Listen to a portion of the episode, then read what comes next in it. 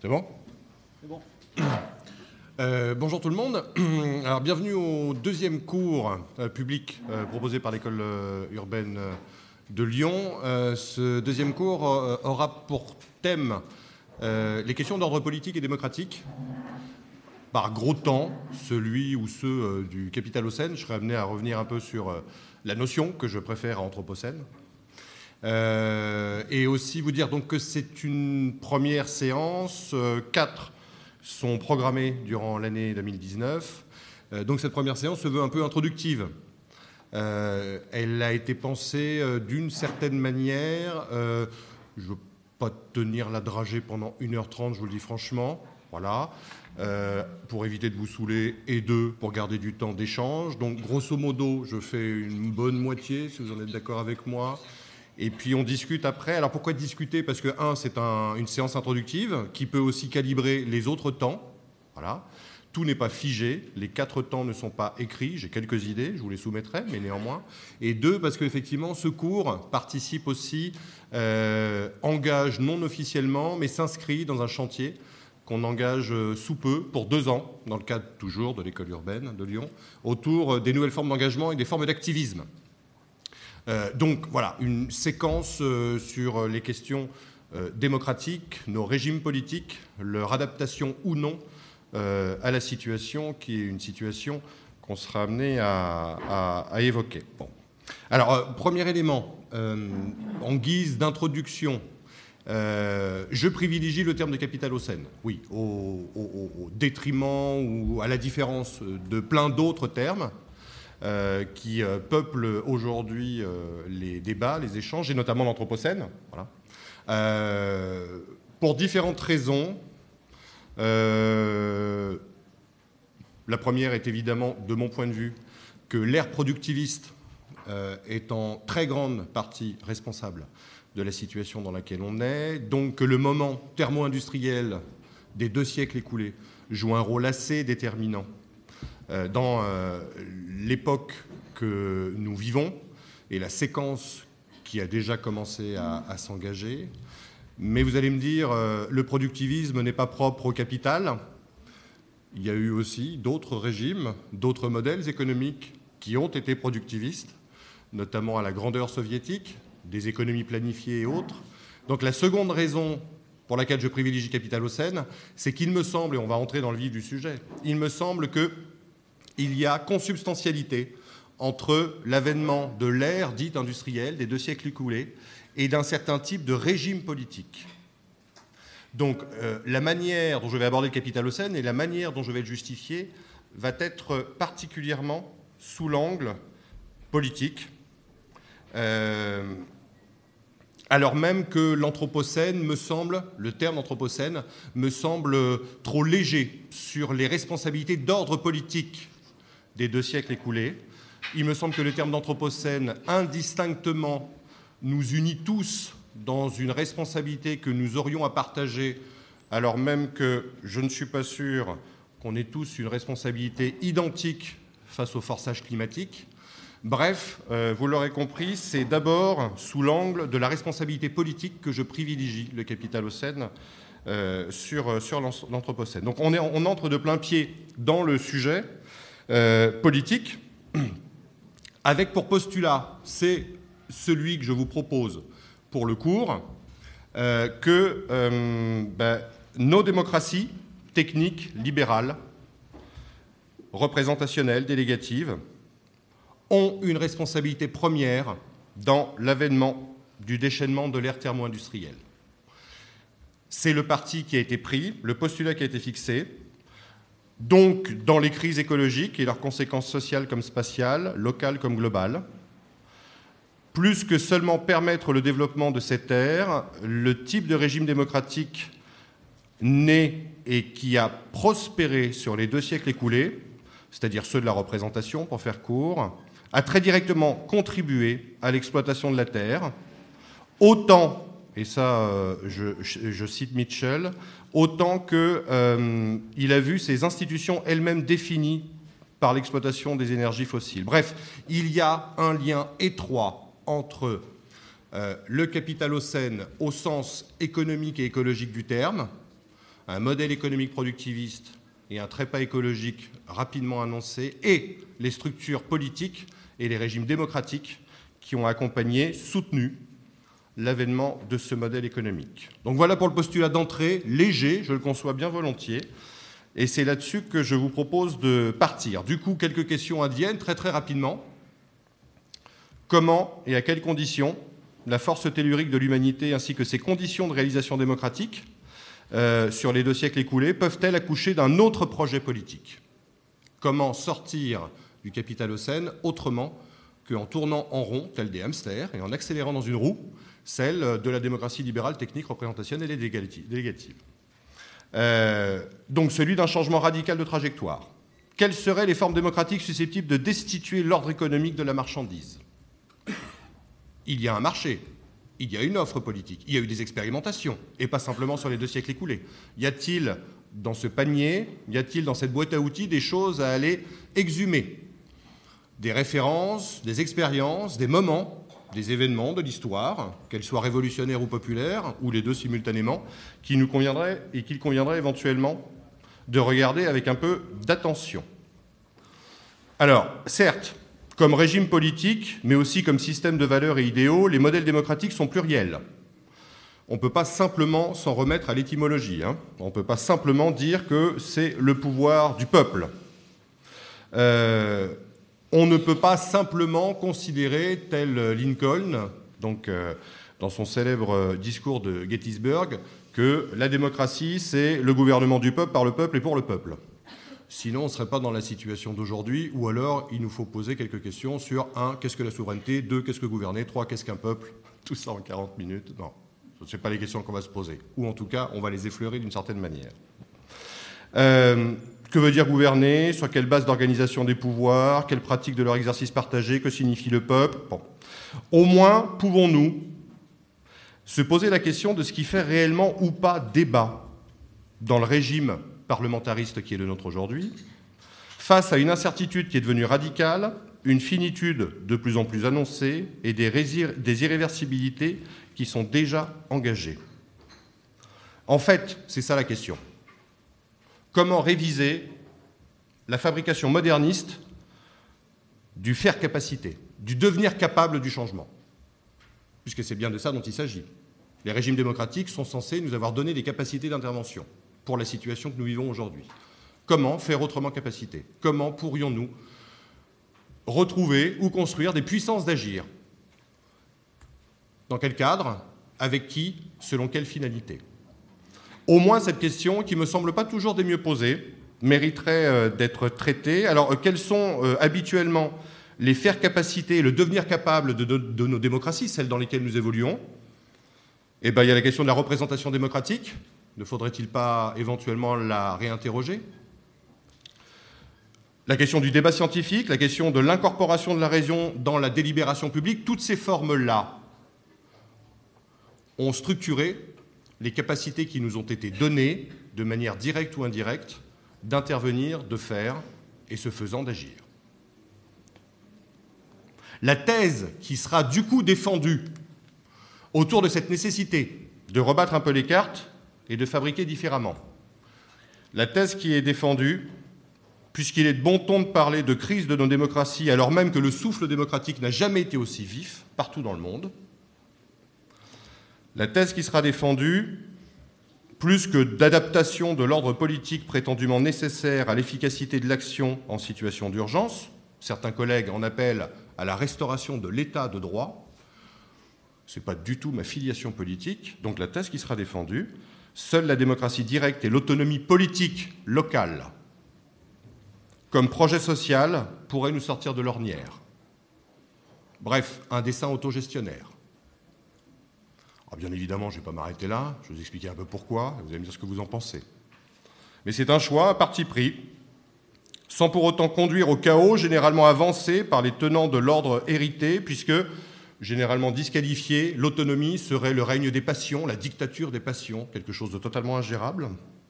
Une anarchie généralisée, la mort annoncée de la démocratie par excès de démocratie, j'ai entendu ça encore très récemment d'un ancien député socialiste, dont je tairai le nom, la paralysie du pouvoir, il me semble qu'on a largement disqualifié sur les siècles écoulés quelques perspectives, quelques brèches autogestionnaires et pas nécessairement strictement anarchiques, en tout cas qui posent autrement la puissance de l'autonomie comme régime politique qui peut-être serait une des solutions, ou en tout cas une des manières d'entrevoir les solutions capitalocènes.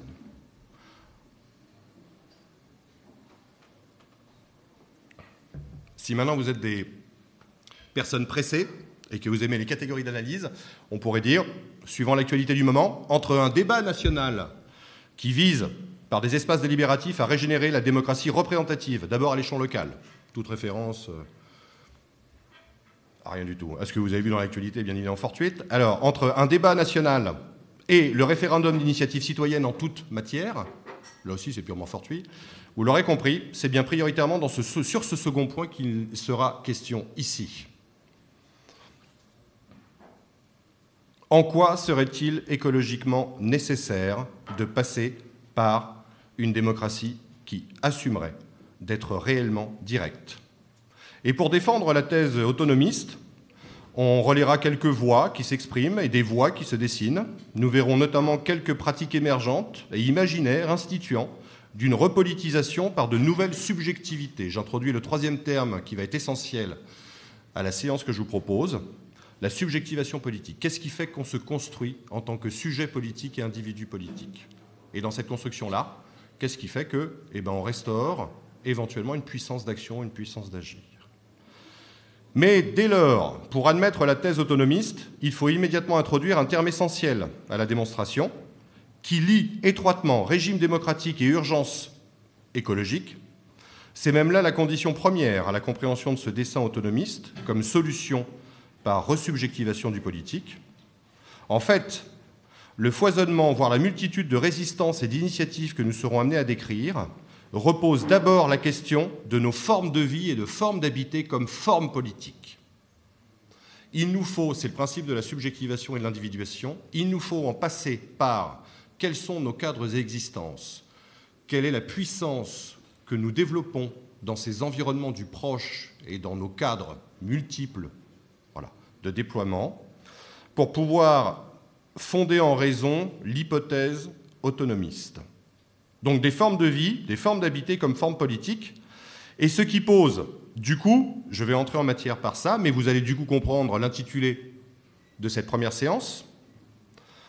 Bien évidemment, poser la question des formes de vie comme formes politiques interpelle directement le, capital, capitalocène urbain, puisque c'est l'urbain qui constitue, en théorie, mais aussi en pratique, fonctionnel, le cadre de vie plus ou moins obligé il y a, sur les deux siècles écoulés, à la jonction du régime démocratique et du régime industriel, le forçage de l'habitabilité de l'urbain, la nécessité par les exodes ruraux successifs que nous ayons tous à nous implanter dans des grands agglomérats. Nous verrons que derrière ça, il y a une forme de subjectivation politique, il y a une forme d'individuation, il y a une manière et un entendement du monde qui peut-être est justement le nœud du problème, oriente nos manières de penser, nos manières de voir, et nous destitue d'une capacité de puissance à l'agir. Donc c'est autour de l'urbain que je vais commencer, et du coup, vous comprendrez bien l'intitulé de la séance, des subjectivations néolibérales urbaines à la désaffiliation politique, qui sont les nouveaux rebelles? Pour ceux qui ont l'ardente nécessité d'avoir la réponse à la question sur les nouveaux rebelles, il va falloir attendre un peu. Alors du coup, le capitalocène urbain, en fait, est un entendement politique du monde. Il n'aura en fait échappé à personne que c'est dans et par le développement des villes que nos actuels régimes de gouvernement se sont institués et ont prospéré. Dans la longue histoire des villes et de leur construction politique, l'URBS a toujours été présenté comme le creuset simultanément de la cité et de la police. Et ceci n'a jamais été autant vérifié qu'au temps de notre démocratie carbonée, pour reprendre les termes de Mitchell. Dès lors, quiconque souhaite interroger pertinence et viabilité de nos régimes politiques en ces temps perturbés ne peut dignement faire l'impasse, certes, sur la croissance et la démesure urbaine, lieux de concentration économique et humaine devenus extrêmes, avec leurs effets socio-écologiques qui sont non discutables, Donc personne ne peut faire l'impasse sur cette réalité-là. Mais plus encore, sur nos rapports aux politiques que ces concentrations et leur fonctionnement ont forgé en chacun de nous. Ceux d'une subjectivation politique assez singulière, véhiculée par des comportements, des croyances, des symboles et des valeurs. Nos cadres de vie imposés, les milieux urbains dans lesquels nous sommes sommés de vivre pour raisons économiques, mais aussi culturelles, sociales, on verra cette cour des miracles que constitue la ville, ça fait partie du méta-récit, de l'émancipation. J'y reviendrai sous peu. Donc ce cadre-là, ce milieu, est bien évidemment, pour tout un chacun, à moins que vous ne soyez pas des humains, ce dont je doute bien évidemment, quelque chose qui détermine énormément la manière dont on pense le politique, on se situe en politique et on construit le politique. Donc c'est l'urbain, c'est à la fois en termes de croissance fonctionnelle, d'impact industriel pour l'ère industrielle de l'urbain. Aujourd'hui, dans la dématérialisation, c'est plutôt les flux de l'accélération et le divertissement permanent. J'y reviendrai, là aussi. Donc l'urbain, sur les deux siècles écoulés, a eu des effets, et généralement, on parle de capitalocène urbain, où on vise quand même les villes dans leur responsabilité écologique de l'effondrement qui serait plus ou moins engagé, mais on met généralement de côté cette interprétation subjective du politique, la manière dont vivre ces espaces, ces lieux et ces territoires orientent considérablement la manière dont nous nous construisons nos propres trajectoires politiques, nos propres conceptions de notre puissance d'intervention. Donc c'est bien sur ces deux pieds-là, et surtout sur le deuxième, que je vous invite à réfléchir, car si la ville, particulièrement la grande, a longtemps été présentée comme la cour de tous les miracles, parée de toutes les vertus, et notamment celle de l'émancipation personnelle et de l'ascension sociale, celle du brassage culturel et du respect de l'anonymat, elle est avant tout sur la période thermo-industrielle, le creuset de la réalisation d'une machine à désir, celle du fétiche de la marchandise, avec toutes ces conformations subjectives, à la fois de l'accélération et de son mouvement, du divertissement et de son rendement, de la performance et de sa concurrence, de l'opulence et de notre propre obsolescence. Bref, de notre vanité et de son narcissisme et de l'individualisme possessif comme sa propre insécurité, pour reprendre les termes de Kluskar.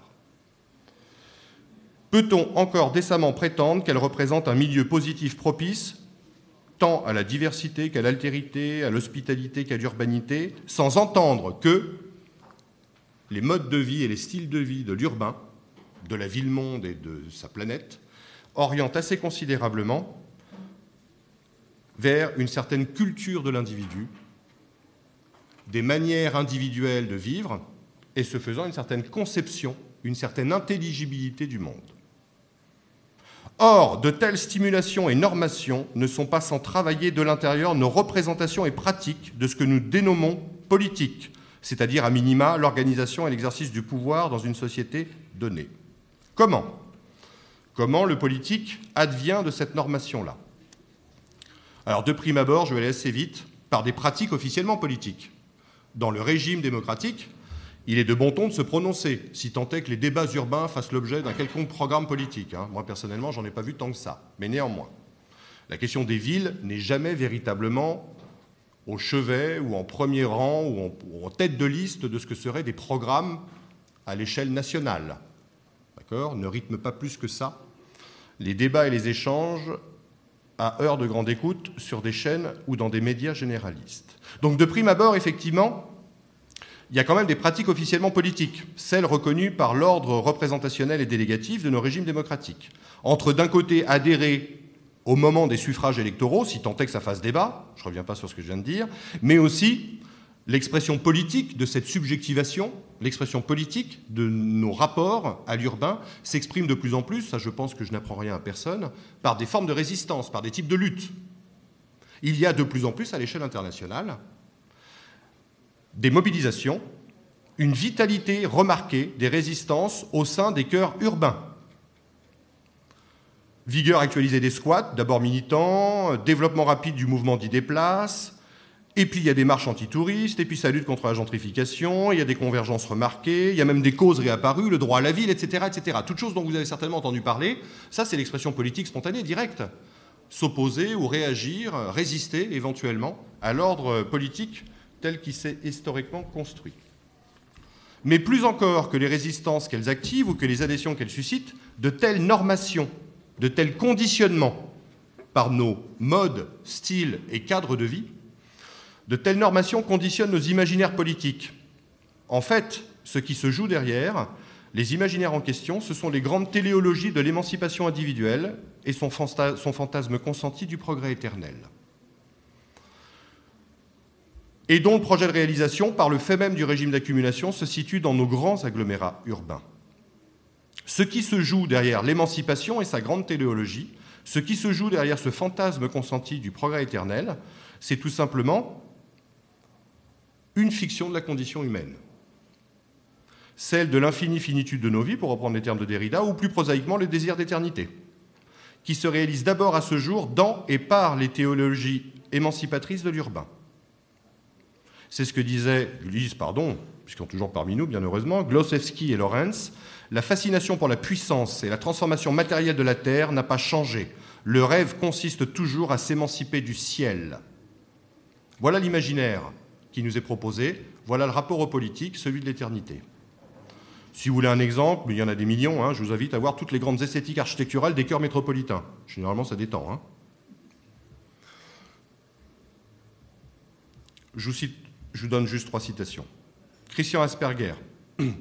Les entrepreneurs et les consommateurs individuels construisent, adhèrent, vendent, luttent, innovent, se tiennent occupés créatifs, recherchent le succès et les opportunités de croissance. Tout cela pour évincer la conscience de la perte métaphysique ultime, c'est-à-dire leur fragilité et leur mortalité. Sergio Ghirardi, situationniste. Vivre sans temps mort et jouir sans entrave est aujourd'hui encore un premier critère clair pour définir la ligne de démarcation entre deux projets opposés. D'un côté, tous ceux qui agissent pour le jeu et la jouissance, et de l'autre, ceux qui opèrent en cautionnant une fatigue de vivre qui implique toujours le sacrifice. Enfin, je reprends Glauseski et Lorenz, le conflit des existences n'est pas un simple conflit de classe. Les ruptures qui se dessinent actuellement entre les différents modes de vie ne sont pas seulement des batailles entre riches et pauvres, entre dirigeants et dirigés ou entre nord et sud. À l'épreuve du changement climatique, le conflit des existences se révèle être une faille sur laquelle se disputent ceux qui sont encore capables de se dire satisfaits de la Terre et ceux qui voudraient la transformer ou l'équiper, voire la quitter. Ainsi, l'urbain, tel qu'il nous est présenté, et particulièrement dans sa période métropolisée des 30 ou 40 dernières années, l'urbain a-t-il très directement nourri des représentations d'un arrachement de et à la terre, corollaire fictionnel des téléologies de l'émancipation, une perspective expansionniste du monde dont nous sommes tous et tous, toutes et tous, pardon, des agents plus ou moins consentants. Cet urbain a, par là même, contribuer au régime politique d'accommodement, voire d'accomplissement, que nous, connaissons tous à ce jour. La démocratie indirecte, seule à même de garantir la pérennité axiologique du modèle de développement. Une représentation, grâce à l'ensemble des strates de la délégation, qui régule, par nécessité du modèle, les rapports de force nécessaires. Tout ceci avec une liberté affichée avec pour liberté affichée le parlementarisme national et la citoyenneté urbaine. L'ensemble des cadres démocratiques de ce jour déclinent ce que l'urbain souhaite politiquement et économiquement porter comme projet. Alors vous allez me dire, très tôt, la ville a été décrite comme perte de pouvoir d'agir des habitants. Pour Simmel, par exemple, le fonctionnalisme productif de la ville exerce une pression en tenaille. D'un côté, une atomisation des corps par individuation professionnelle, c'est une nécessité économique, hein, et de l'autre, une indifférenciation des subjectivités par massification sociale, c'est la nécessité politique. La ville est le théâtre de cette culture qui dépasse tout ce qui est personnel. C'est celui d'un mythe de la culture urbaine avec dedans, pour reprendre Castells, la fusion-confusion entre la connotation d'une certaine, forme, écologique et l'assignation d'un contenu politique et culturel spécifique. Ainsi, par l'urbain, le capitalocène a simultanément conduit à un arrachement de nos propres contingences et donc conditions de nature et de nos propres puissances d'agir. Et en fait, toutes nos catégories intellectuelles sont fondées là-dessus, sur ce double arrachement de nature et de culture.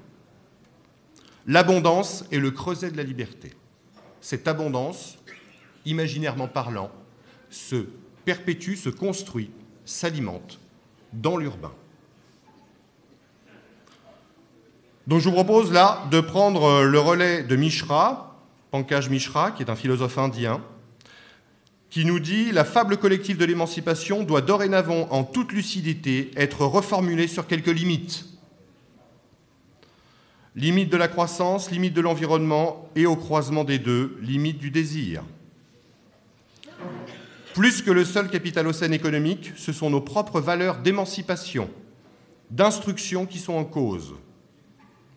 Et pour détourner l'aphorisme des années 70, qui disait qu'il fallait changer de ville pour changer la vie, ne faudrait-il pas plutôt changer de vie en décolonisant d'abord un peu les imaginaires politiques de l'urbanisation de la Terre? C'est là où, selon moi, le projet autonomiste prend tout son sens. Pourquoi? Je vous cite la tour. De quoi se compose aujourd'hui ce qu'on appelle communément la politique?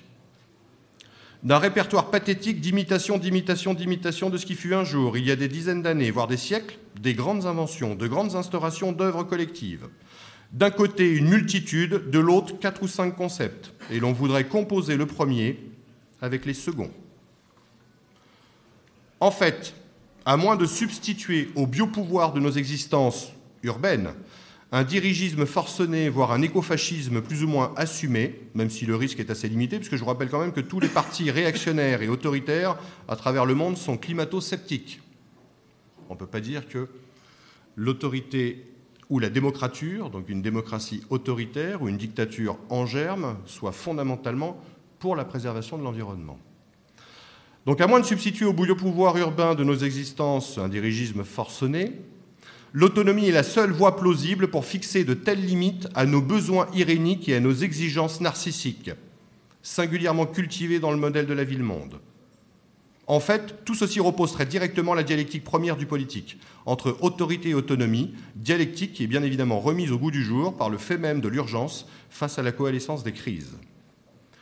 Mais du coup, comment penser la réalisation de l'autonomie? Au-delà du bon mot, de l'ère de terre à l'âge de fer, il se trouve que la question de l'autonomie du fer est partout posée en fait. Même là où on, où on ne s'y attendait le moins, quoique. Par exemple, dans le périurbain et dans les périphéries. On ne va pas engager une discussion sur les gilets jaunes, quoique ça pourrait être un moment d'échange, mais on peut s'entendre à minima pour dire que peut-être les fins de mois revendiquées et le pouvoir d'achat attendu sont simplement un pouvoir de vivre de manière un peu autonome. Et le chemin est déjà engagé. Hein. je sors là des Gilets jaunes. Je vous ai dit que je ne serais pas très long. On y reviendra après. Mais le chemin est déjà engagé. Si l'on en juge plusieurs manifestations tangibles. Tout d'abord, depuis une quarantaine d'années, on observe une évolution des formes d'engagement qui toutes s'orientent vers la prise d'autonomie une pluralité de nature, de modalités, de motivations, d'engagement, s'inscrivant peut-être moins dans une rationalité transformatrice de la totalité que faisant droit à des tentatives de réappropriation directe des lieux, souvent par la désobéissance civile, et plus largement des expériences plus personnellement vécues et intimement portées, qui sont non moins vectrices de généralité. Une situation d'injustice, une sensation d'abandon, un stress écologique, un rapport à la dépossession. Je vous renvoie notamment aux travaux de Daniel Sefaille on constate une réincorporation des résistances, une réoccupation des lieux, un réencastrement des causes, tout ça autour de l'idée d'autonomie. Deuxième élément, il y a de plus en plus de types de mobilisation qui affichent clairement le registre de l'autonomie. Autoconstruction et habitat autogéré, permaculture et circuit court alimentaire, jardin collectif et potager communautaire, ferme sociale et monnaie complémentaire, ressourcerie et centrale villageoise, coopérative intégrale et communauté existentielle. On pourrait décliner les exemples à l'excès. Toutes incarnent ce désir de reprendre, par souci de soi, au gouvernement de soi, j'y viendrai, incarnent ce désir d'autonomie. De même que plus près de nous, disco soupe et bricothèque, recyclerie, atelier de réparation, boîte à partage et bac à cultiver, etc. Toutes choses qui, par le faire, par la prise d'initiative, traduisent cette envie d'autonomie. Et nous ne parlons pas, bien sûr, de la multiplication des tiers-lieux, Fab Lab et ACLAB, avec le fameux mot d'ordre du do-it-yourself et l'ensemble de ces véhicules techniques, les Civic Tech, tant il faut quand même savoir un peu raison garder sur les nouvelles prophéties de l'économie dite collaborative et de son urbanisme éponyme. Enfin et surtout, pour preuve, on a des revendications qui sont de plus en plus pressantes autour de l'autonomie. C'est le retour remarqué, alors gilet jaune ou pas, c'est le retour remarqué en matière notamment de démocratie directe. Alors bien évidemment, les modalités peuvent être variables selon les revendications, mais elles partagent toutes un certain nombre de principes et de pratiques, parmi lesquels l'égalité politique des citoyens concernant la délibération et les décisions, la révocabilité des mandats et des mandatés et des élus éventuels, le mandat impératif, la réunion à l'Assemblée, la prise de décision à la majorité, la désignation par tirage au sort, la rotation des mandats ou encore l'impossibilité de les renouveler, constituant aussi des pratiques fréquemment associées à la démocratie directe. Si ce n'est pas une tentative ou une prise d'autonomie, si ce n'est pas une volonté de rendre beaucoup plus directes les démocraties que l'on s'est ingénié à rendre indirectes sur les deux siècles écoulés par nécessité ben, du modèle, par nécessité économique du développement, et par l'idée même qu'il pourrait y avoir des professionnels et une élite d'un côté et de l'autre, un peuple sachant, intelligent, mais qui ne pouvait assumer sa propre responsabilité en la matière. Ce chemin engagé, dont j'ai pris juste trois exemples, hein, des formes d'engagement, des types d'actions et des revendications autour de la démocratie directe, ce chemin engagé a quelques singularités, donc on les évoquera au gré des séances, une individuation politique, une repolitisation des corps, les formes de vie et le rapport au vivant, des communautés qui se reforment, euh, des communs qui se nouent derrière. Voilà, c'est le, pari que je fais de pouvoir un à un exposer quelques attributs de ce désir d'autonomie. Mais à ce stade-là, il y a au moins un point de commun qu'il nous faut absolument aborder pour mieux comprendre en quoi justement l'autonomie est peut-être la seule solution viable et en quoi justement l'autonomie prend et embrasse simultanément les dimensions économiques et politiques du capital au sein. Le point commun, c'est de faire entrer des styles et des formes de vie en politique. Donc de passer par des manières d'être et par des modes de vie qui vont justement résister à la subjectivation néolibérale de nos vies. Des modes de vie et des formes de vie qui vont poser la question du sens que ça peut avoir et des imaginaires que véhiculent nos manières d'être. Bref, une entrée peut-être enfin des affects en politique.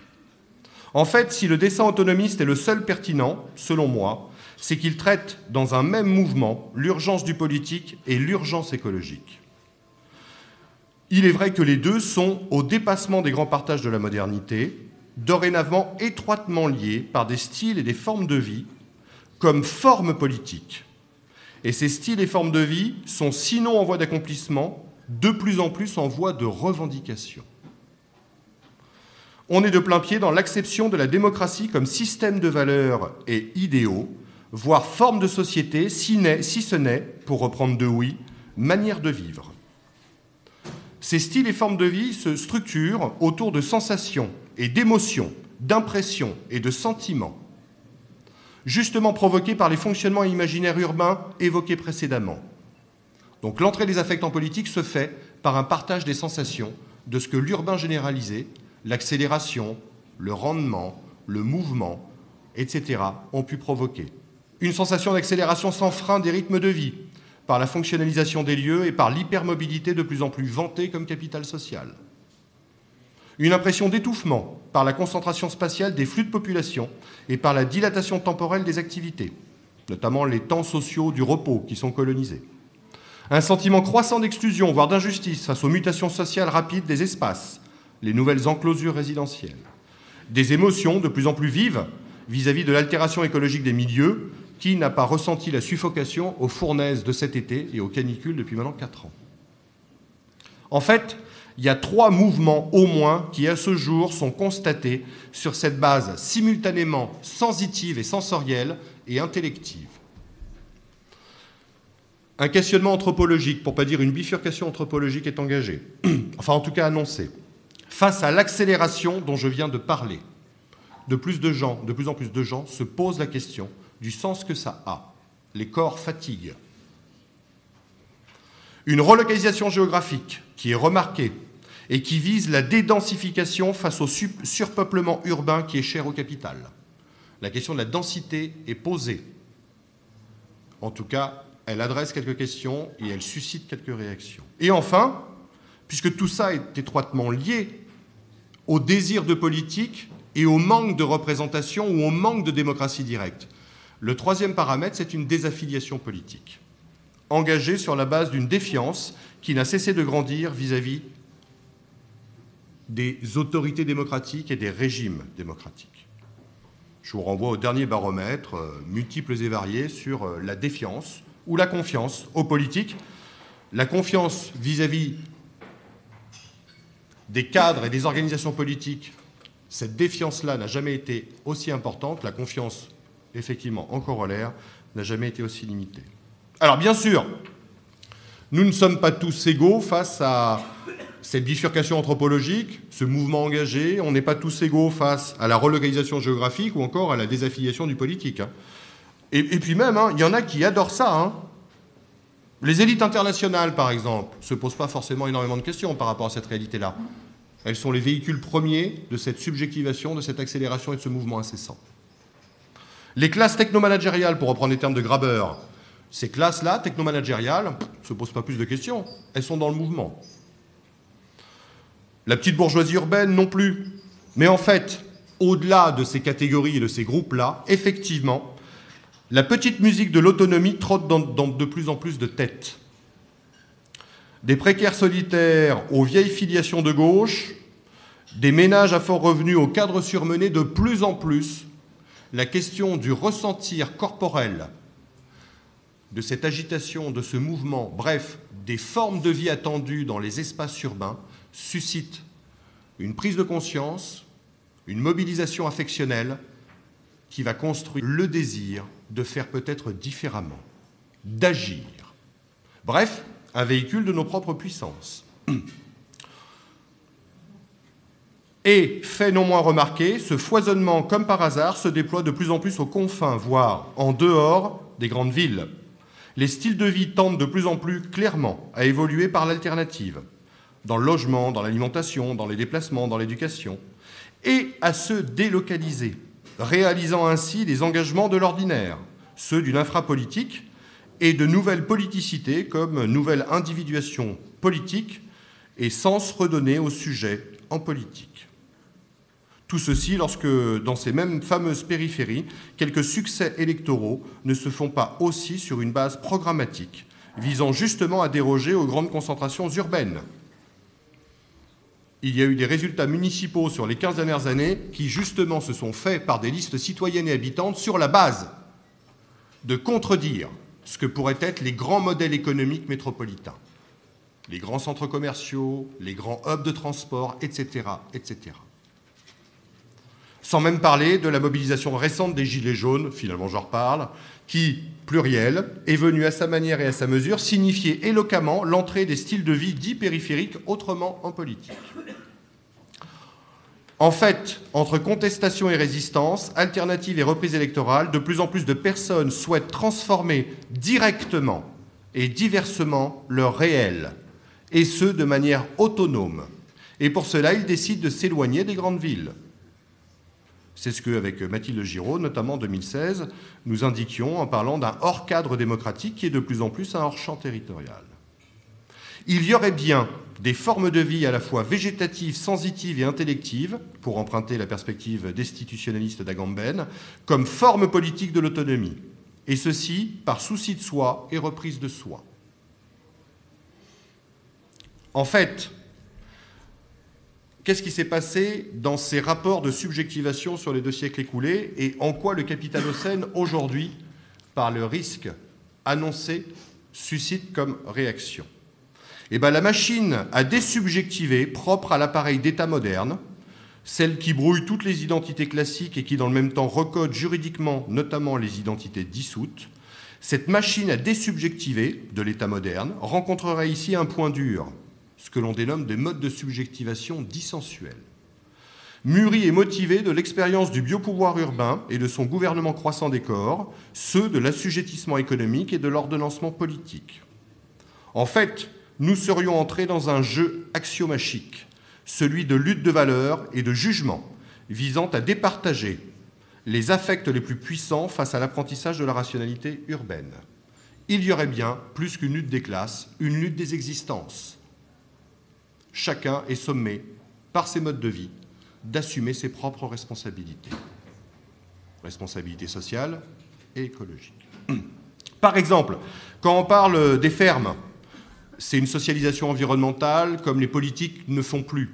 Lorsqu'on parle des recycleries et des ressourceries, c'est indéniablement une démonétarisation de l'entraide. Lorsqu'on parle de l'autoconstruction, c'est indéniablement une autonomie volontaire.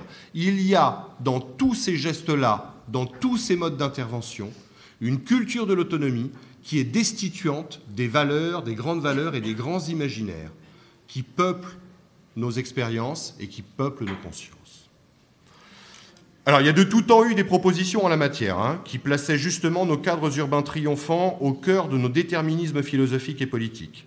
Depuis le conflit entre Voltaire et Rousseau, jusqu'à des énoncés bien plus contemporains, je renvoie notamment parmi d'autres à Rosan Vallon sur euh, les nouvelles valeurs de singularité, de réciprocité et de communalité, en passant par le romantisme allemand du XIXe siècle et l'homme sans qualité, l'histoire est peuplée de propositions alternatives, autrement subjectives du monde, qui font une place différente à ce que serait la nature. Par moment, dans une idéalité et un fantasme sur ce que serait la pureté de la nature. Soyons clairs, je ne suis pas en train de dire que le romantisme allemand du XIXe siècle nous proposait une conception de la nature qu'on aurait dû suivre comme chemin. Non.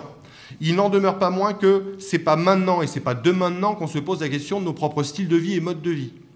Mais le contexte, le jeu axiomachique se nourrit abondamment des sensations et des sentiments, des impressions, voire émotions suscitées par les vies urbaines aujourd'hui. Il forme d'autres formes de vie sous le visage d'enclaves décentralisées, qu'elles soient des utopies pirates des zones à défendre, qui sont au nombre de 2000 à travers le monde, ou de communautés existentielles, des écolieux, des éco-villages. En fait, toutes ces prises d'autonomie, toutes ces initiatives de l'alternative, tous ces désirs et toutes les expressions de ces désirs d'autonomie peuplent déjà très largement nos territoires, mais en dehors des radars, dans une invisibilisation politique consommée. Tout simplement parce que on attend d'elle, dans le régime politique qui est le nôtre, on attend d'elle qu'elle se constitue en parti, qu'elle monte en masse critique, qu'elles élisent des représentants et qu'elles fassent profession de foi. Sauf que c'est une autre manière d'entrer en politique. C'est une autre manière de concevoir démocratiquement, par l'autonomie, ce que pourrait être la puissance de l'agir de chacun. Pour reprendre le concept de Platon, une nouvelle timotique verrait ainsi le jour, c'est-à-dire des actions et une vie politique simultanément rythmées par nos émotions et nos fonctions sociales. Ces formes de vie et leur timotique sont, selon moi, la réponse positive, constructive, à ce qui de tout temps a guidé, euh, selon Sloterdijk, les passions, c'est-à-dire la colère, mais qui aujourd'hui prend la forme du ressentiment face aux promesses déçues de la modernité toute puissante et de l'émancipation tant vantée, au point d'ailleurs de reposer la question des cadres et légitimités de la violence. Voici dès lors la raison fondamentale de l'autonomie comme projet et communauté politique. Produire des éthiques pacifiques de la responsabilité fondées sur la reconnaissance et la dignité du faire par souci politique de soi et par souci de ménagement écologique, les deux simultanément. Et non la dépossession par le désir et le ressentiment suscité. Autonomie que le néolocalisme pétri d'égoïsme individuel ne saurait disqualifier. C'est la manière dont on en parle habituellement. Lorsqu'on vous dit, lorsque politiquement vous proposez un projet d'autonomie locale, on vous dit que vous êtes totalement individualiste, égotique, égoïste, non fondé à fonder une communauté, non porté par le fameux intérêt général et son utilité collective. Donc il y a plein de disqualifications, il y a plein de discrédits, hein. tout ça est invisibilisé, hein, mais ça peuple partout. En tout cas, la question se pose partout. Seul moyen, selon moi, l'autonomie. Pardon, l'autonomie donc que le néolocalisme pétri d'égoïsme individuel ne saurait disqualifier, autonomie que ni la dite démocratie participative ni le citoyennisme urbain ne sauraient ingérer, Seul moyen, selon moi, de combattre les démocratures ou encore les douze tyrannies, pour reprendre les termes de Beck, les régimes autoritaires de plus en plus nombreux qui, je le rappelle, sont ostensiblement climato-sceptiques. Voilà les voies politiques que, des zadistes aux gilets jaunes, les rebelles ouvrent selon moi à ce jour pour dépasser le capitalocène urbain. 1. Une démocratie insurgente, pour reprendre les termes de Bulle. et en aucun cas une démocratie d'interpellation, et encore moins une démocratie d'élevage, puisque je pars du principe que la démocratie participative est une démocratie d'élevage. C'est la thérapie, c'est l'instruction civique qui est visée. Rendre acceptables des décisions qui, par ailleurs, ont pu être prises dans d'autres cénacles, sur d'autres scènes.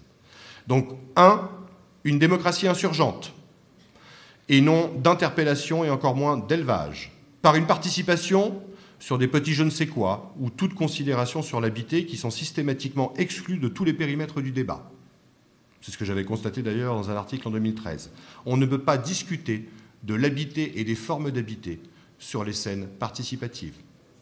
On peut discuter de la couleur de quelque chose, on peut discuter éventuellement de la localisation d'un objet, mais nos imaginaires de demain, l'habité d'aujourd'hui et la manière dont ça fait sens ou non, tout ça est indiscutable.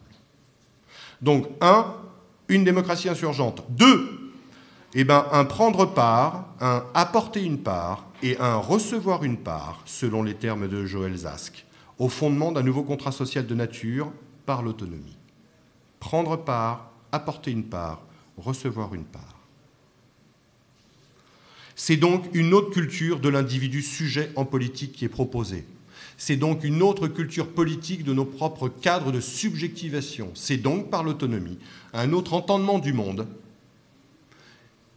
qui est avancé. Mais j'insiste particulièrement sur le fait que cet entendement relie ce que les débats pour moi séparent trop hâtivement, la réalité écologique de l'ère thermo-industrielle et ses fondements politiques par une démocratie indirecte. C'est pour défendre ce point de vue que je propose de traiter en séance 2 la repolitisation des corps, souci de soi, possibilité de vie, nécessité d'autonomie, constaté depuis maintenant une bonne quinzaine d'années, de la philosophie à l'anthropologie en passant par les sciences politiques plus modestement, effectivement une repolitisation, mais selon d'autres cadres d'individuation et de subjectivation, non pas par les macro-systèmes, qu'ils soient techniques ou politiques, mais par des ressentirs et des affections. La question des affects en politique est ici posée. La repolitisation des corps vise cela. Une troisième séance autour de se réinscrire dans le vivant, les formes de vie d'un imaginaire communaliste du politique. Là, on abordera particulièrement ce qui fait non pas communauté fermée, mais commun par la nature pour fonder un projet d'autonomie. On rendra des exemples du côté du municipalisme libertaire, du confédéralisme, mais aussi des communautés existentielles critiques. Enfin, la dernière séance, mais il pourrait y en avoir d'autres, ça ne dépend que des questions, des échanges et de la participation, autour de ces communs ou que les initiatives d'autonomie tendent à dégager, un habité plutôt qu'un consommé, une coopération plutôt qu'une compétition, l'autogéré plus que la seule autorité. Voilà. Il y a là des dualités, je ne dis pas que tout est clivé, mais il y a là des chemins qui sont suffisamment différenciés et qu'il faut absolument concevoir comme une alternative au capitalisme infrastructurel de l'urbain, une forme d'écologisme permaculturel du post-urbain. Pour conclure, si tant est que ça soit en soi une conclusion, puisque c'est censé être une séance introductive. Je dirais juste deux choses qui me sont peut-être plus personnelles, puisqu'on parle de subjectivité, autant l'assumer. Hein. Je suis troublé de voir que ce dont je viens de parler euh, ne fait l'objet que très épisodiquement et très isolément de recherches en sciences humaines et sciences sociales. Et plus encore que ce dont je viens de parler ne rivalise pas avec le mantra urbain et notamment métropolitain dans la manière dont on regarde ces formes de vie et ces subjectivations.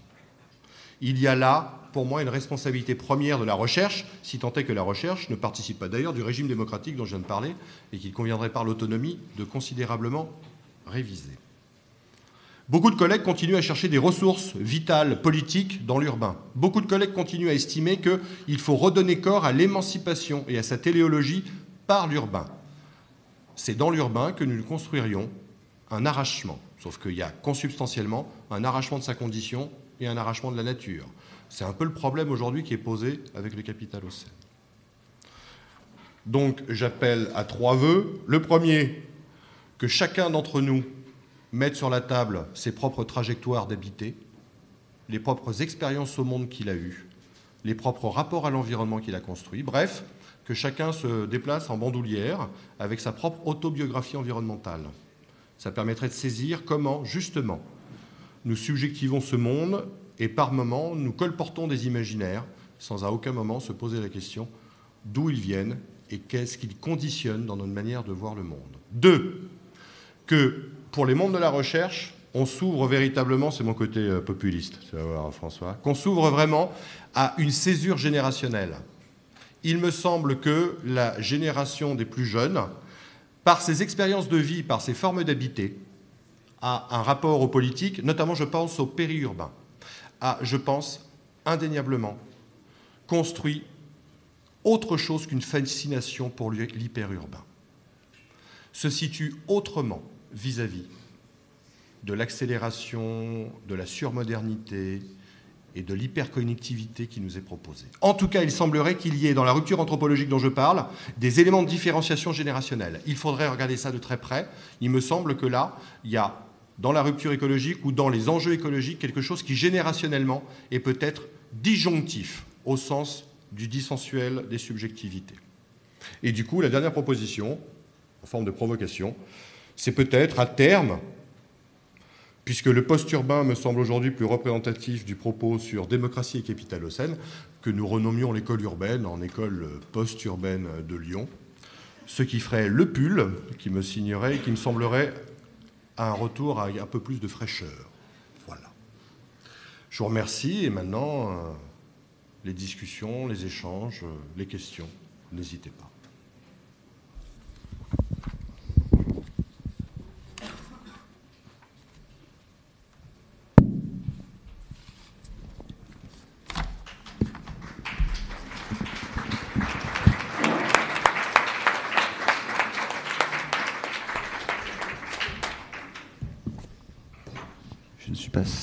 D'arriver jusqu'au bout de la salle vers le bar. Donc ceux qui ont des questions qui sont un peu loin, peut-être peuvent essayer de nous rejoindre.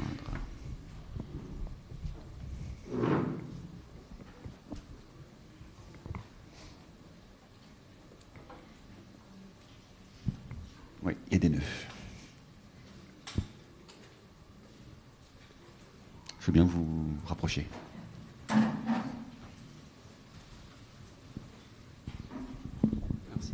Bonjour. Euh, je voudrais savoir pourquoi la dictature écologiste n'existe pas ou ne pourrait pas exister. Je ne dis, pas qu'elle n'existe pas. Le constat que je fais, c'est que tous les régimes autoritaires sont climato-sceptiques. Donc, ça ne veut pas dire à front renversé que toute démocratie est vertueuse écologiquement, sinon on ne serait pas dans le trépas d'aujourd'hui. Mais néanmoins, c'est un constat d'ordre politique. Maintenant, il y a bien eu des séquences écofascistes qui ont structuré l'histoire, mais qui ne se sont pas convertis en État et qui n'ont pas bâti les institutions autour de cette doctrine-là. Ça ne veut pas dire qu'il y a impossibilité de l'envisager, c'est un simple constat d'ordre d'actualité. Les régimes autoritaires, aujourd'hui, sont tous climato, tous climato-sceptiques. Et la Chine? Oui Eh ben. Oui ils sont climato-sceptiques? Ah ben non, parce que tout leur modèle économique est fondé sur le géo-engineering. Donc forcément, tout le modèle économique de la Chine est fondé là-dessus. Je, ne dis pas qu'il y a superposition parfaite entre euh, l'état, on va dire, de liberté, si tant est que ça soit ça, hein, qui nous sauve de la situation d'aujourd'hui. Mais imaginons, hein, pour le cas de la Chine, c'est bien la question qui est posée, l'état des libertés publiques, et de l'autre, les choix écologiques qui sont réalisés. Les choix écologiques qui sont réalisés aujourd'hui par la Chine, vu le taux de croissance urbaine, l'ensemble des bâtiments qui sont construits, les niveaux de peuplement et l'arrachement à la terre qui est produit d'une violence mais abyssale, ne semble pas être en soi preuve d'une écologie vertueuse. Ça ne veut pas dire que diplomatiquement, il n'affiche pas de climato-sceptisme. Je suis d'accord. Scepticisme. C'est pas Trump dans les discours. Mais d'un point de vue institutionnel et d'un point de vue politique, je ne suis pas sûr que ce soit l'écologie la plus vertueuse. En fait, ils sont juste euh, en train de, avec un taux de croissance de 6 à 8% par an, euh, essayer de réunir tout le monde dans les centres urbains.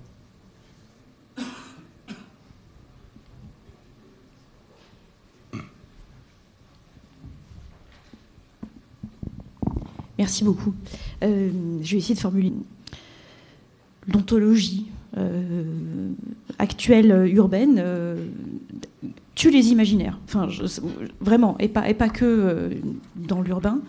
Je pense qu'on a clairement un problème de, d'absence d'imaginaire, on n'est plus capable, on a été décapacité de notre, capacité à, produire de nouveaux imaginaires, ce qui nous, ce qui nous bloque. Pour moi, c'est un, un des verrous.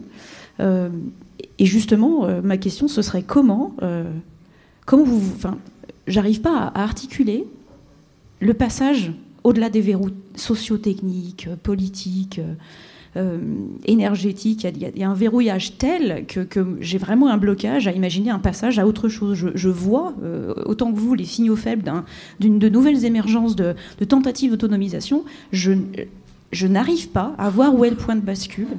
Et j'ai un petit peu peur, un peu comme, comme dit Yves Cochet, que, la véritable action va venir, va arriver quand suffisamment d'humains seront touchés dans leur chair euh, si tant est qu'il ne soit pas assez encore aujourd'hui, euh, vraiment trop profondément, quoi, à un point où vraiment ce sera, bah, on, ne peut pas euh, passer au-delà des verrous sociotechniques avant d'arriver à leurs limites, quoi. Je ne sais pas si c'est clair. Oui, oui. Mais du coup, je, je, partage le même doute, avec quand même le même constat, qui est que une rupture est engagée, des consciences sont en train de s'éveiller, globalement, et assez largement, bien plus que d'ailleurs, de mon point de vue, les représentants d'État et les politiques en général, voilà, et, sans jugement de valeur a priori, mais qu'effectivement, euh, euh, cette multitude dont on n'attend pas qu'elle forme ou qu'elle se prenne les pieds dans le tapis de réaliser ce qu'elle a condamné, c'est-à-dire un régime politique, un parti politique, un syndicat d'intervention, euh, effectivement, pourrait, finalement, cette multitude pourrait se réaliser un peu tard, voilà, au moment même où euh, écologiquement, euh, l'habitabilité du monde, où sont habités, euh, la maison et notre foyer voilà, deviennent invivables, irrespirables, etc. Mais moi, je pense qu'on ne peut pas faire sans ce pari, qui n'est pas le pari de Pascal, mais qui n'en est pas loin. Voilà. de mon point de vue, cette transformation ne peut être que la seule qui adviendra.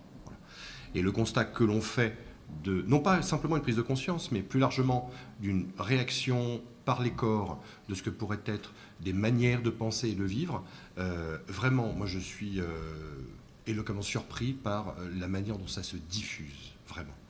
Et peut-être qu'il y aurait correspondance des temporalités entre le ressenti de la suffocation d'il y a six mois et la réalité de la rupture ou du déménagement annoncé ou du choix de vivre différemment huit mois après. On peut faire ce pari-là, mais c'est en soi une conjecture.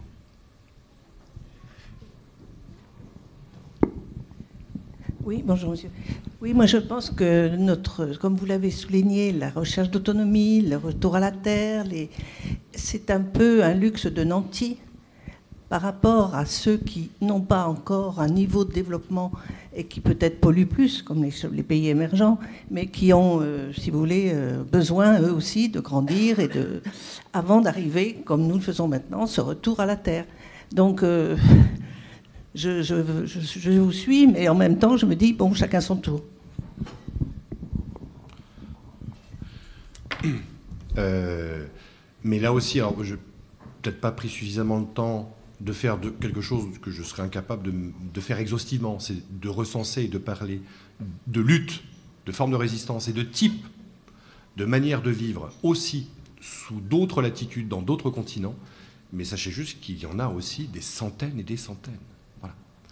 À Dakar, on se pose la question de savoir hein, si la ceinture verte n'est pas encore peuplée de cultures qui ne sont pas primitives mais vernaculaires sur le rapport à la terre et notamment le rapport à la strate arbustive.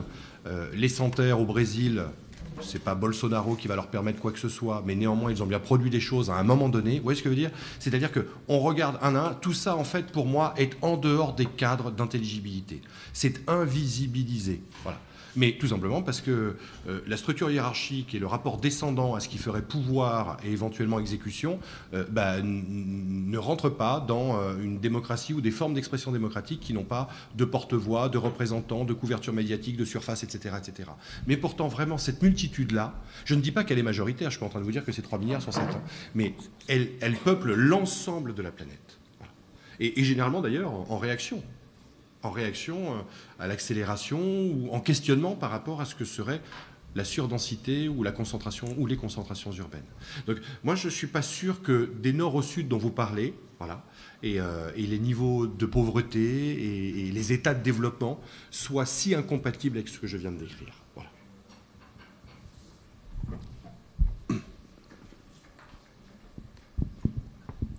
Bonjour.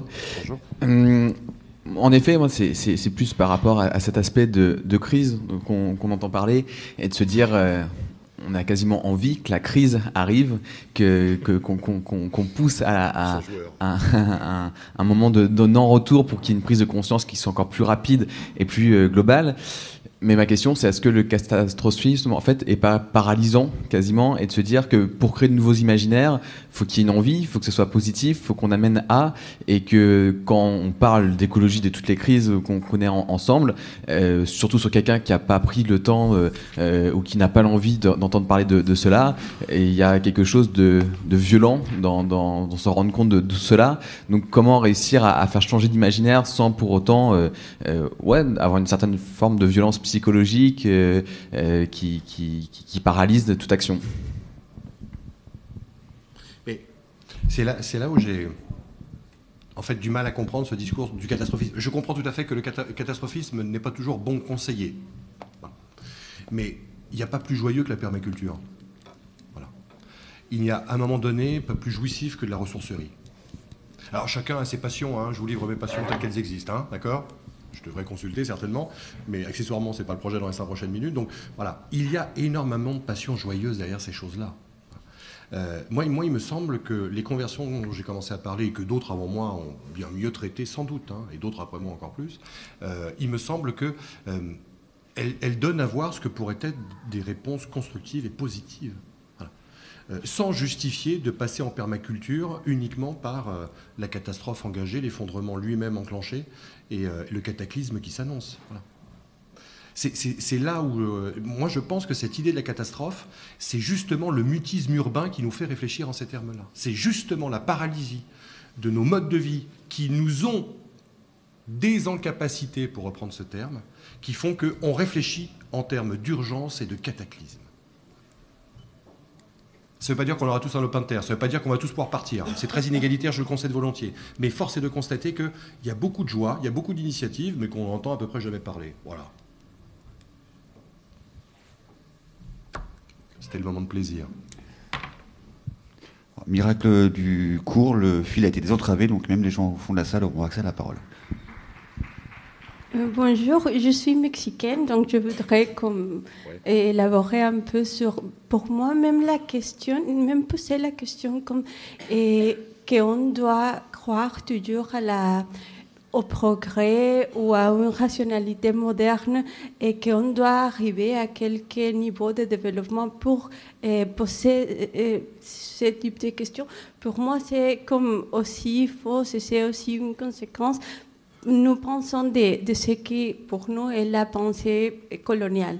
Donc, c'est croire au progrès, croire euh, au développement urbain et à la richesse. Et aussi, ça va avec nous, avec des côtés des féminismes, des côtés de toutes les luttes des minorités, des minorités culturelles. Nous avons 68 groupes indigènes. Donc pour nous, c'est la même lutte. Et, il y a comme des différentes phases et visages de comment on s'organise, mais on s'organise. Et il y a des mouvements comme de ce type, et il y a des mouvements féministes, et il y a des mouvements écologiques, et ça vient pas nécessairement dans les environnements urbains, ça vient aussi des paysans et de la lutte pour les résistances parce que nous savons les, les colonialismes et intervention des États-Unis et, du Canada avec l'exploitation minière et qui c'est vraiment forte et qui a des effets vraiment forts pour la santé. Donc, ce sont les, les paysans dans la défense du territoire que nous avons trouvé une façon de poser ce type de questions. Donc, je veux seulement dire ça.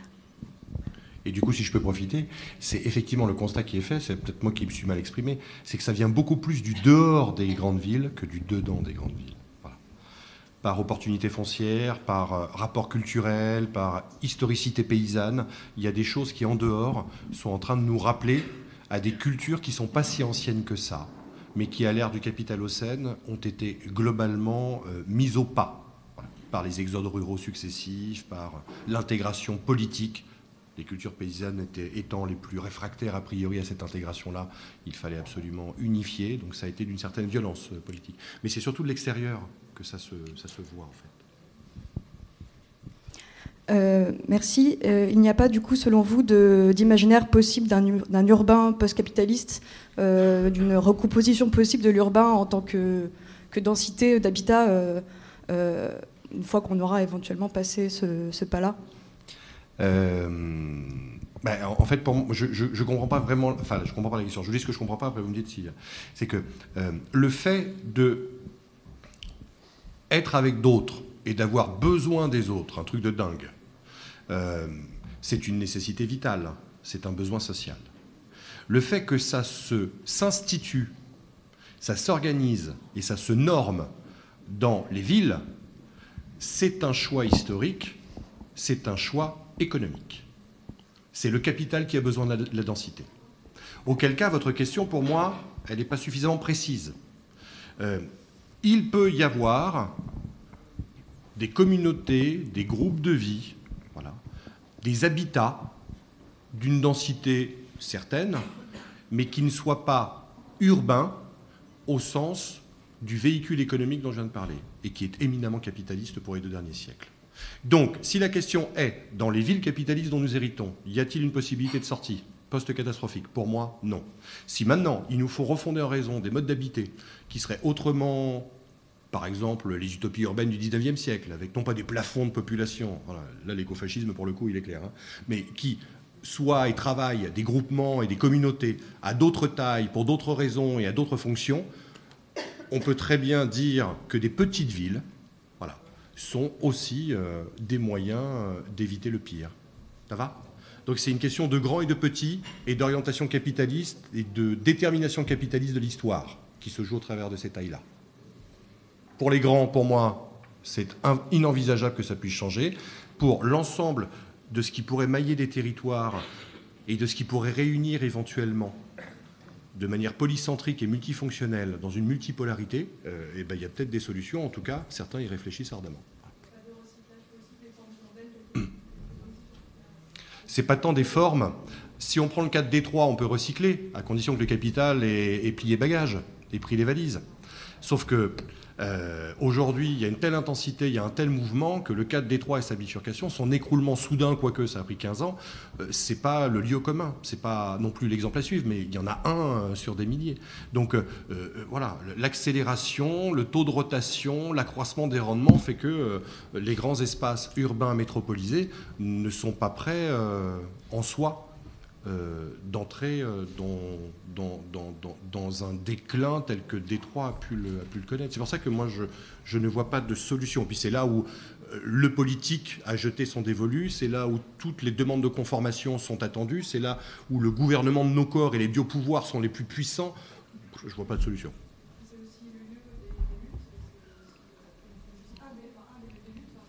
Sauf que les luttes... Oui. Sauf que la plaine est devenue quoi? Mais alors, ça, je suis entièrement d'accord. Alors là, le débat va, partir, ça va fuser. Mais je suis entièrement d'accord. La chose, c'est que ça mène à quoi? Voilà. Pour quel résultat? Des choses comme ça, il y en a eu des milliers. La plaine à Marseille, c'est extraordinaire. Mais ça a conduit à quoi? À quel moment ça invalide un projet? À quel moment ça bifurque l'aménagement À quel moment ça fait barrage définitivement à une emprise foncière et à une élévation du coût d'accès? Jamais. Moi, je suis désolé, on est là dans des tels intérêts fonciers économiques, de la promotion ou autres des opérateurs, etc. On est dans un tel imaginaire de surmodernité qui enjoindrait qu'on construise, qu'on érige et qu'on élève toujours plus, que ça me semble impossible d'avoir une quelconque réussite dans, dans de telles luttes. Ça ne veut pas dire que les luttes ne sont pas magnifiques, ça ne veut pas dire que les lieux ne sont pas extraordinaires à protéger, mais l'efficacité me semble posée. Comme par hasard, là où l'efficacité est un peu plus évidente, c'est en dehors. C'est étonnant. Essayez simplement de ne pas reprendre la parole sans le micro pour l'intelligibilité. Je vous le redonne si vous le demandez. Bonsoir. Moi, je voudrais juste que vous nous éclairiez un petit peu sur ce que vous avez dit à propos de la démocratie d'élevage, Mmh. la démocratie participative. On est à fond en ce moment tous un peu euh, avec les événements. Donc, est-ce que vous pourriez juste nous en dire un peu plus sur ce que vous pensez euh, sur, cette façon de faire? Alors du coup, le terme, je l'emprunte à des collègues, euh, mais euh, je le partage bien volontiers. C'est celui du mythe structurant de l'éducation par l'instruction civique. C'est-à-dire qu'on est dans des scènes, on est dans des arènes où les hiérarchies de pouvoir ne sont jamais rebattues, jamais remisées. Où, grosso modo, l'ordre du jour est fixé où euh, l'animation est déterminée, où la parole est donnée et le tour de parole est défini. On est donc dans des lieux de faible démocratisation de la parole et encore plus de faible négociabilité de la gestion des affaires publiques. La démocratie d'élevage, c'est simplement que l'expérience de ce type de scène et d'arène, même si ça peut évoluer, même si par moments ça peut bouger quelques lignes, même marginalement, nous conduit toujours d'un point de vue imaginaire à ressortir de là en disant que l'on est impuissant. Ça a canalisé éventuellement, momentanément, notre désir d'intervention et ça suscite de la frustration. Le nombre d'associations, le nombre de collectifs habitants qui n'en peuvent plus de ces moments parce qu'ils ont donné du temps pour une efficacité plus que relative, voilà ce qu'est aujourd'hui la démocratie d'élevage. C'est le modèle de l'instruction civique. C'est le modèle de l'acceptabilité sociale des projets d'aménagement qui sont proposés. Voilà tous les termes qui déclinent généralement ça. Ça ne veut pas dire qu'à certains endroits, ça ne peut pas marcher, mais ce n'est pas la majorité, à mon sentiment, pour l'avoir un peu observé.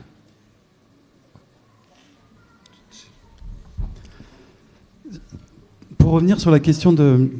enfin, je m'interroge sur la- la- le projet d'autonomie.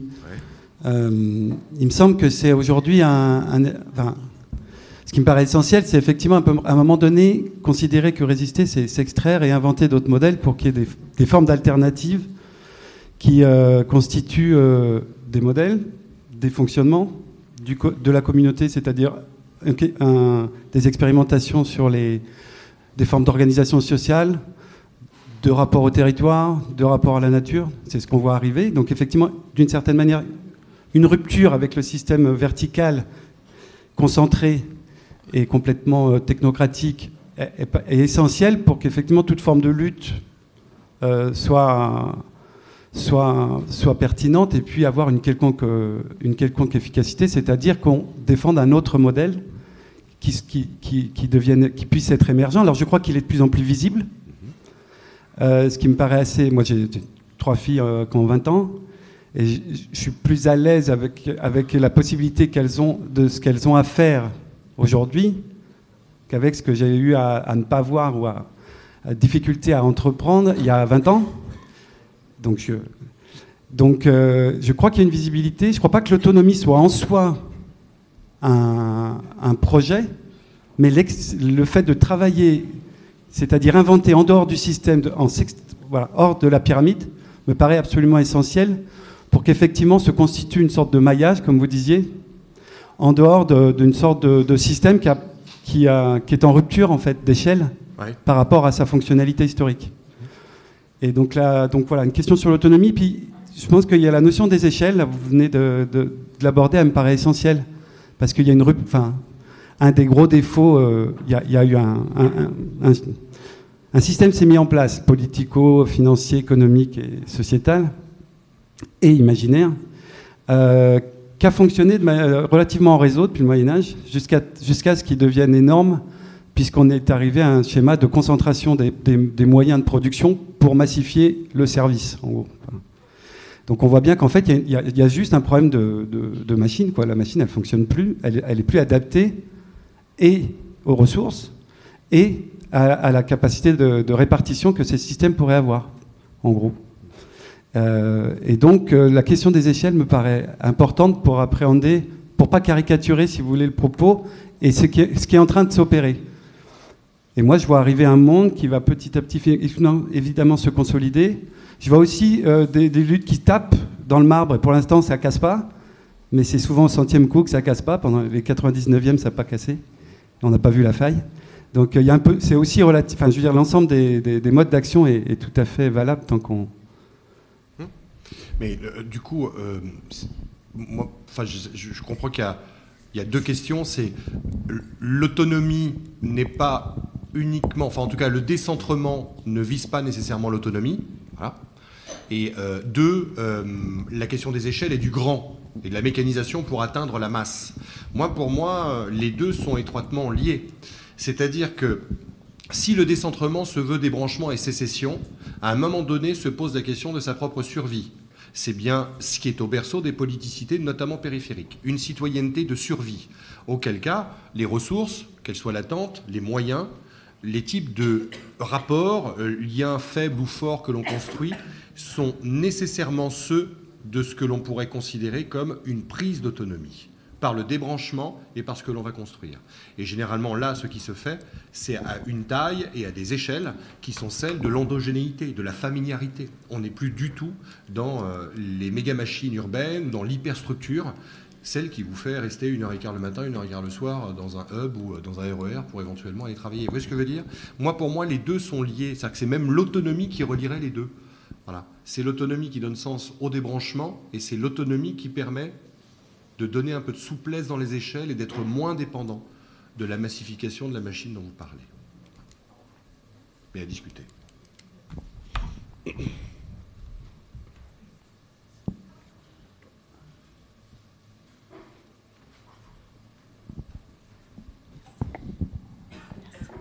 Bonjour, euh, moi j'aurais voulu avoir votre avis sur euh, le concept de biorégion urbaine qui a été théorisé par Maniagui et euh, bah, savoir si pour vous ça serait une, une solution envisageable en fait face au capital océan. alors, je connais assez bien le concept en question. J'essaye de le résumer en 30 secondes pour les autres. Euh, c'est proposer une alternative, notamment une alternative aux grands agglomérats métropolitains, qui partirait de la réalité géographique des écosystèmes et des ressources, euh, et euh, en prenant appui sur des communautés locales qui, de manière bricolée, artisanale, ont un rapport endogène au lieu, voilà, et donc produisent bah, la survie dont on vient de parler. Donc c'est quelque chose qui maillerait autrement le territoire et dessinerait une autre géographie sans pour autant prétendre avoir une institution à la clé, parce que du coup, euh, on se prend les pieds dans le tapis. Euh, la biorégion urbaine, moi, je ne suis pas d'accord avec l'urbain. Nous, nous, on parle. Alors, il se trouve qu'on est plusieurs ici du réseau des territorialistes euh, français, donc qui a pris non pas la suite, mais qui essaye de faire la même chose que Maniaghi en Italie. c'est que on, est plutôt adepte d'une biorégion post-urbaine. Premier point. Et le deuxième élément de distinction entre euh, la biorégion florentine de Maniaghi, qui est quand même très culturaliste et un peu patrimonialiste, qui fonde la culture patrimoniale, mais c'est un effet de Florence hein, et de l'ère florentine, et à la différence de la biorégion californienne, qui est très euh, comment dire, très écologique, au sens euh, des espaces verts qu'il conviendrait de protéger, des parcs naturels sur lesquels s'appuyer, etc. Nous, on part du principe qu'il y a une construction politique d'abord à avoir pour une, pour une, euh, une biorégion. Et cette construction politique, elle est forcément polycentrique, non pas au sens fonctionnel du terme, mais au sens d'unité autogouvernée. Voilà. Donc c'est l'autogouvernement de petites unités humaines qui, maillées dans leur complémentarité, pourraient dessiner ce que serait pour moi une, biorégion post-urbaine. Mais dans les deux cas, on s'entend avec Alberto Megnaghi sur le fait que ça soit éventuellement une alternative plausible, à bonne échelle, de ce que euh, les métropoles ne cessent de grossir, et les institutions métropolitaines ne cessent de s'étendre. Donc, euh, à l'exception qui n'est pas mineure de notre rapport à l'urbain, on partage beaucoup de choses avec effectivement la pensée territorialiste et la biorégion. Euh, bonsoir. On n'est pas très très nombreux ce soir et on semble, on semble partager le même constat. Et comment évangéliser tous les autres, tous les autres qui s'en foutent?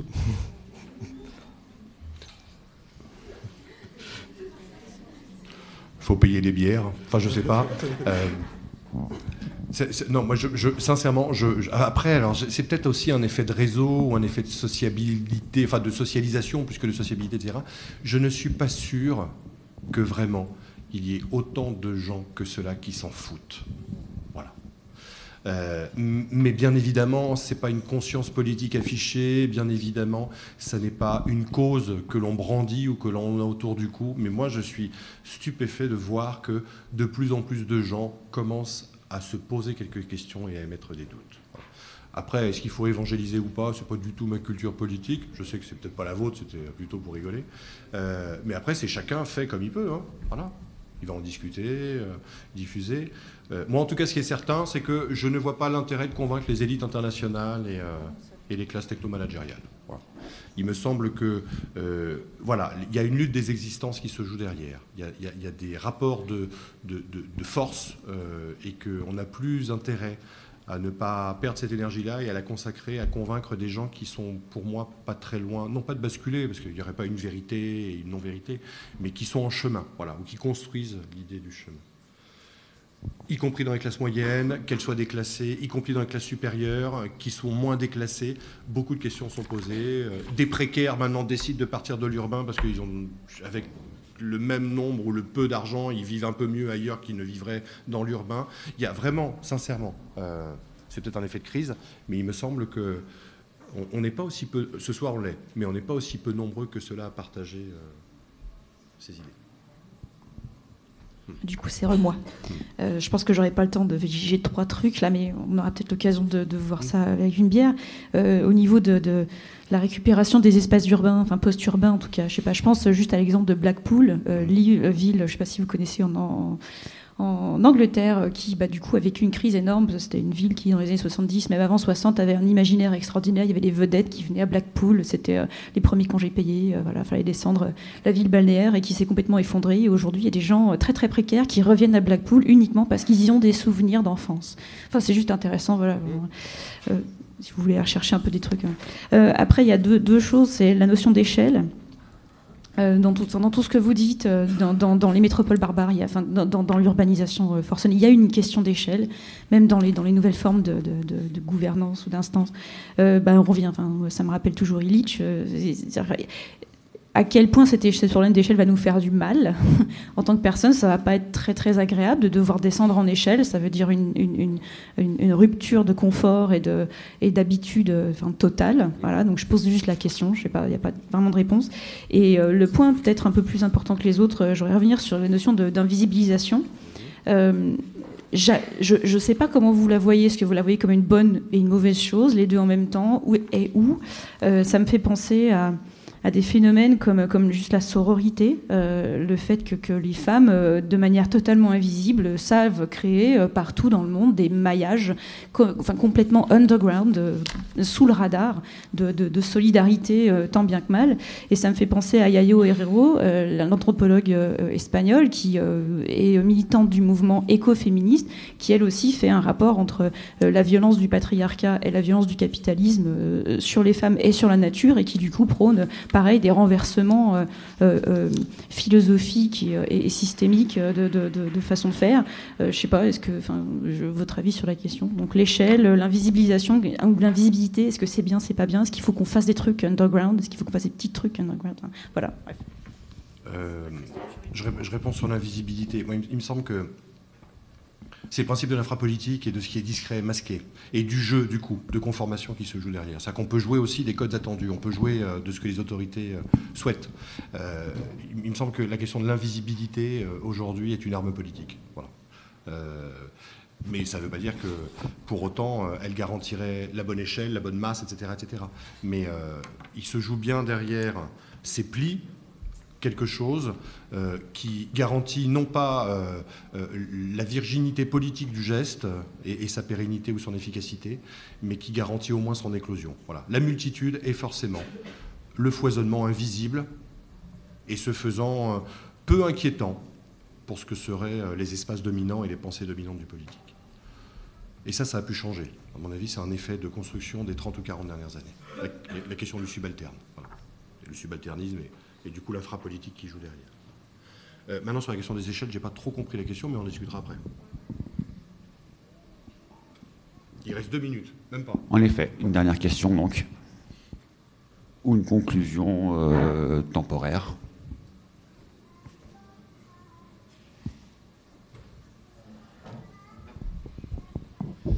Euh, le sujet est peut-être euh, vaste. Euh, on parle beaucoup de l'urbain ici. Moi, je me pose la question de l'accueil du rural, de l'urbain qui arrive dans le rural.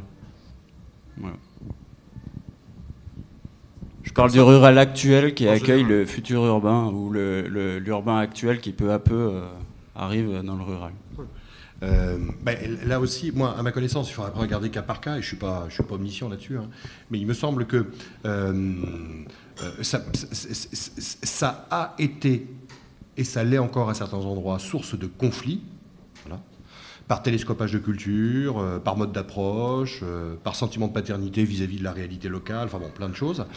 Mais moi, de ce que je lis des ruralistes notamment, visiblement, ça serait de moins en moins le cas. Mais aussi parce qu'il y a des opportunités foncières, mais aussi parce qu'il y a des intérêts économiques qui se jouent derrière, etc. peut-être que c'est moins. Enfin, c'est peut-être aussi le fait que ces catégories fonctionnent en fait de moins en moins, urbain et rural et que ce qui prime éventuellement dans le mouvement en question a changé entre les différentes générations néo-rurales, vous voyez ce que je veux dire, de vagues néo-rurales. Euh, J'en vois notamment travaux de Rouvière sur la question avec qui essaye de, non pas de classifier, de catégoriser, mais de rendre compte de ces différents temps, de ces différentes vagues, et de voir culturellement et politiquement ce qui pouvait les motiver. Il y a peut-être une évolution dans les motivations il y a peut-être un autre rapport à l'implantation. Il y a peut-être un imaginaire de la Terre, fantasmé certainement, mais qu'il n'y avait pas il y a 30 ou 40 ans, dans les premières vagues, ou en tout cas qui n'avait pas la même densité ou la même fonction, je ne sais pas. Il me semble qu'à la lecture des collègues géographie rurale, sociologie rurale, il y a de moins en moins de conflictualité latente. C'est en termes très généraux que je réponds. la question était générale. Merci à vous.